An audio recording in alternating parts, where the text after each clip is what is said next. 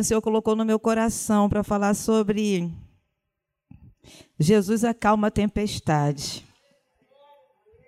E aí eu fiquei, eu falei, ah, meu Deus, será que isso é de mim? Será? Meu Deus do céu, eu orei.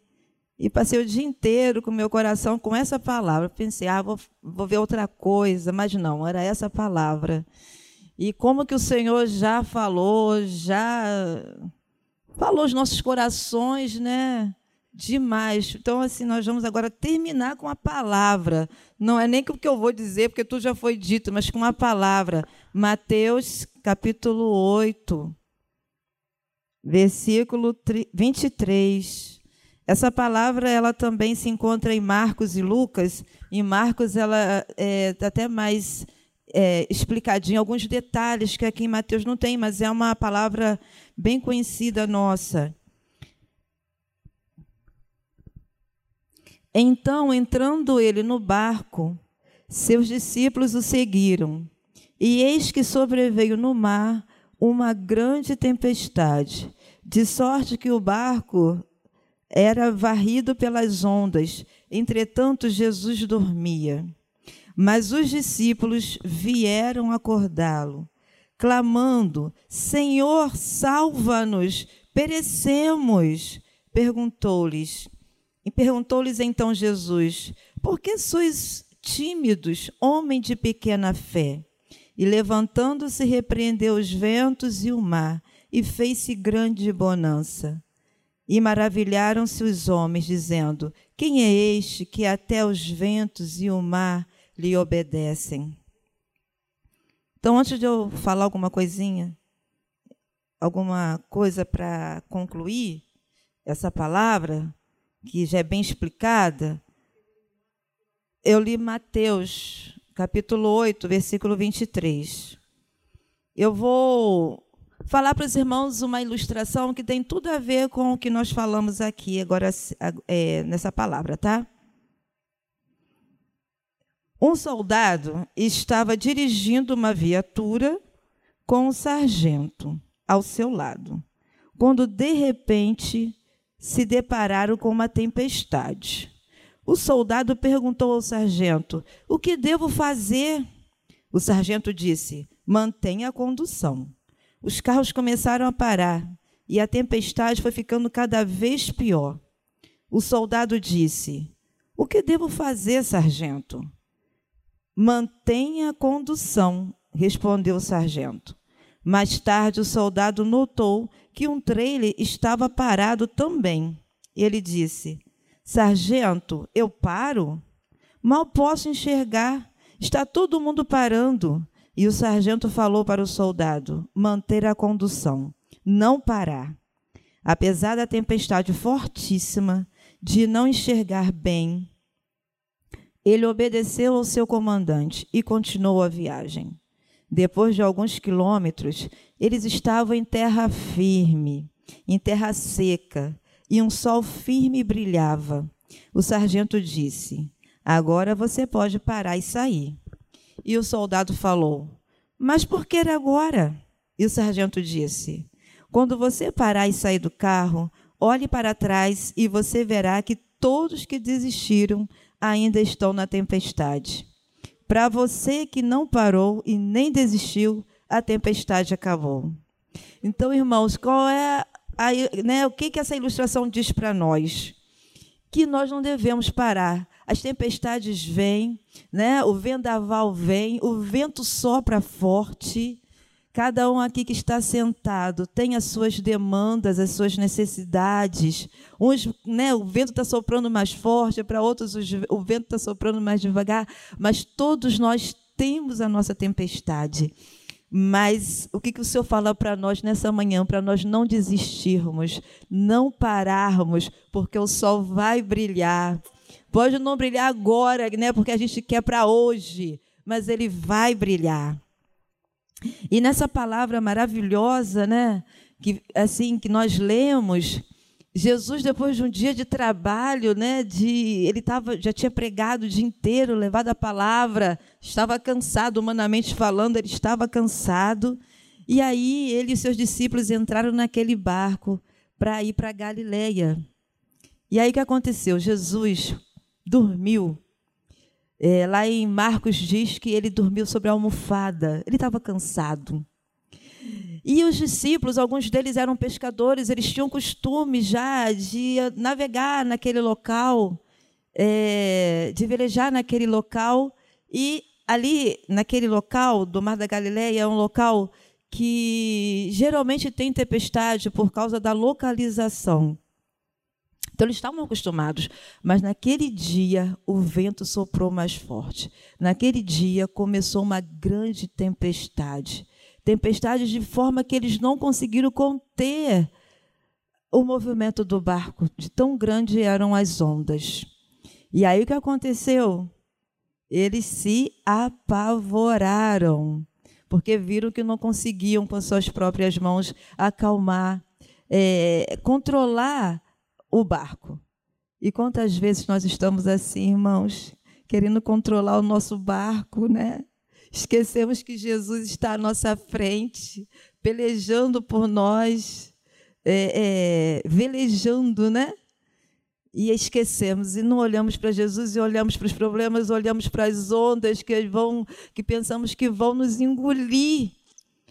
E aí, como o irmão Evandro já adiantou minha fala, quando ele começou a falar de medo, eu falei, ai Jesus, que beleza, até ilustrou a opção de medo. o medo nos paralisa.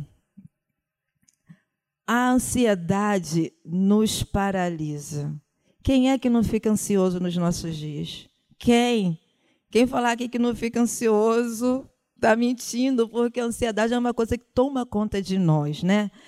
É, a angústia é uma coisa terrível que toma conta de nós e quando nós começamos a dar a olhar mais para o nosso medo, para o nosso problema, para o nosso para a nossa tempestade, tiramos os olhos de Jesus e aí realmente somos tomados por esses sentimentos que nos derrotam. Que como a irmã Ana aqui também falou, né, ela queria ficar quietinha em casa alimentando o medo, alimentando a tristeza, alimentando a angústia, tirando os olhos de Jesus. Mas como o Senhor é misericordioso.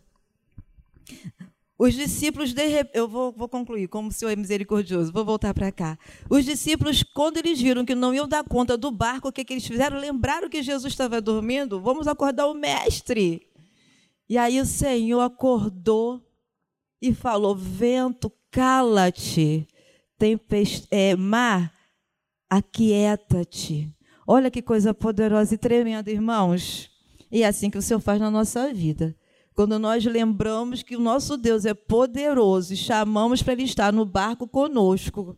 E aí ele fala né, para o vento e para a tempestade: aquieta-te.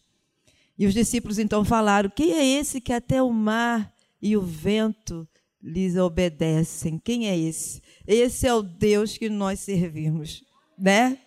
E a palavra diz que o mar se acalmou e a tempestade foi embora uma única palavra do nosso Deus: cala-te.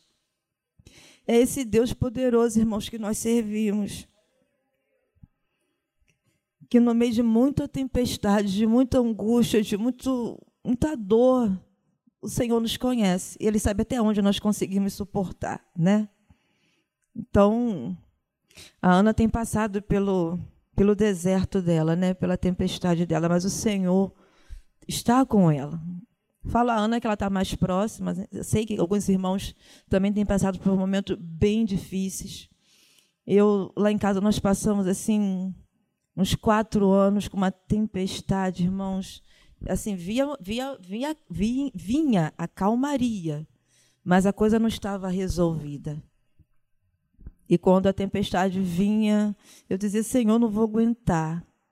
Mas o nosso Deus não dá nada além daquilo que nós podemos suportar, não é mesmo? Isso aí, eu, tô, eu falei uma, uma das tempestades que nós passamos, né? E quando nós estamos assim, naquele, na tempestade, nós não vemos, pensamos que não vamos, que o Senhor não está, não, não está nos ouvindo, que nós não vamos conseguir suportar, mas o Senhor está nos ouvindo sim. O Senhor está perto de nós o tempo todo. Nós é que às vezes tiramos os olhos dele com os nossos temores, mas o Senhor está sempre pronto a nos estender as mãos. E para concluir, irmãos, eu queria assim colocar para os irmãos, né, um versículo. Eu não não registrei aqui não, mas é, é Lamentações. Quando estamos muito aflitos, passando por momentos muito difíceis, precisamos trazer à nossa memória tudo que nos dá esperança. Porque é isso que vai avivar nossa fé. Né? Quando nós lembramos até mesmo algumas palavras na Bíblia, que alguns, algumas passagens da Bíblia de que o Senhor, com grande maravilha, entrou com providência e deu vitória ao seu povo. É isso que vai nos alimentando no momento de angústia e de dor. E também o Senhor, se a gente for parar aqui, se for perguntar a cada um aqui, todos nós teremos testemunhos para contar do que o Senhor já fez na nossa vida. Continua fazendo. Irmãos, nós, eu todos eu agradeço muito ao Senhor por estar bem. Nós todos passamos, estamos ainda passando, mas nós todos passamos momentos bem complicados com essa questão é, da pandemia que devastou o mundo inteiro. Estamos aqui para a honra e glória do nome do Senhor. Então já temos que agradecer muito ao Senhor que tem passado conosco, né? Por essa tempestade terrível. E aí, para concluir, irmãos, nós vamos ler lá em Josué. Josué, capítulo 1, versículo 9. Também é muito conhecido nosso. Ai, meu Deus. É uma Bíblia, a minha Bíblia, irmãos, tem tanta coisa. Espera aí. Eu quero abrir, mas é, o resto tudo caindo.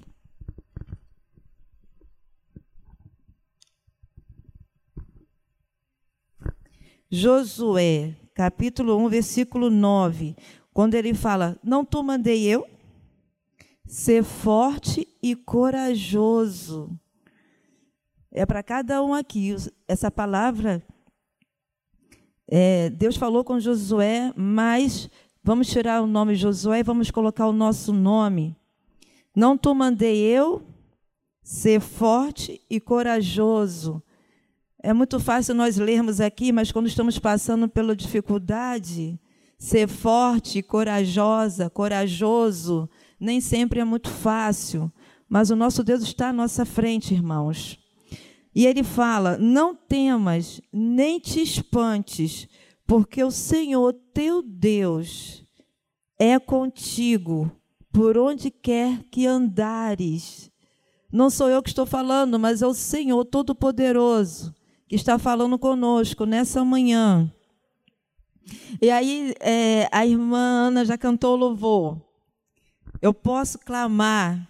Esse louvor ele tem uma letra maravilhosa em cima da, da palavra que eu li. Eu posso clamar. Eu acredito que eu não vou naufragar. Só porque estás comigo, eu posso clamar. Já tenho fé para descansar nas ondas de um bravo mar. Sim, mestre, vem me ajudar. Eu creio que o Senhor está só assim, é, trabalhando e completando o que ele já começou a falar nessa manhã, irmãos, porque o nosso Deus é assim, né? Ele já falou através do louvor, já falou através de testemunho, agora através da palavra.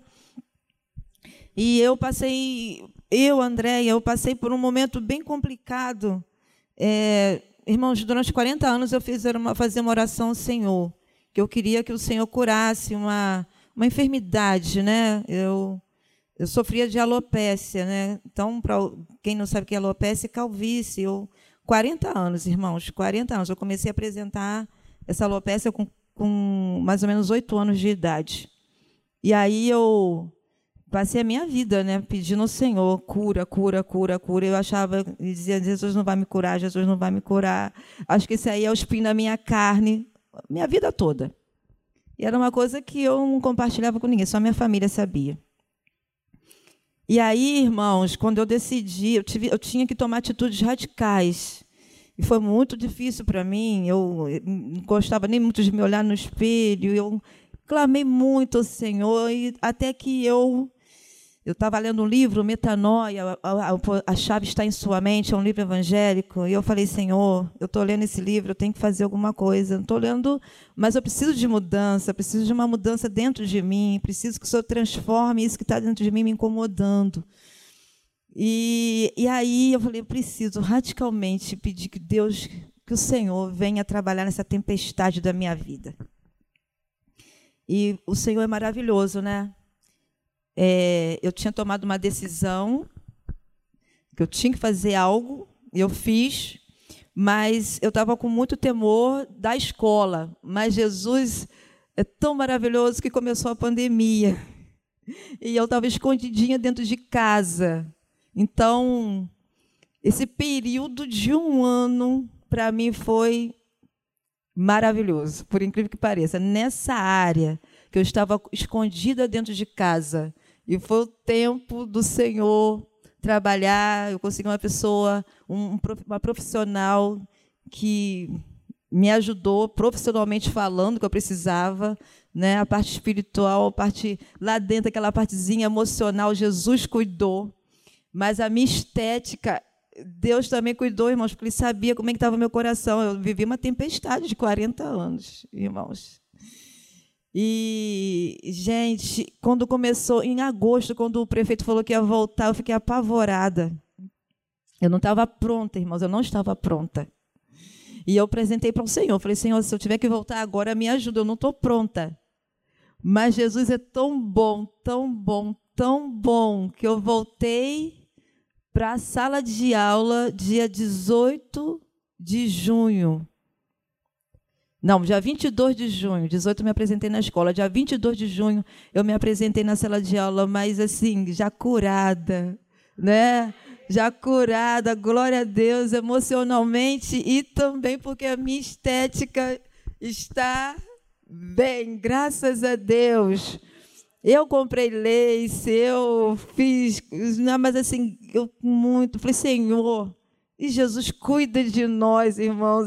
Deus é maravilhoso, Ele está preocupado nos mínimos detalhes da nossa vida. Nos mínimos detalhes, o Senhor está preocupado. Então você não está esquecido.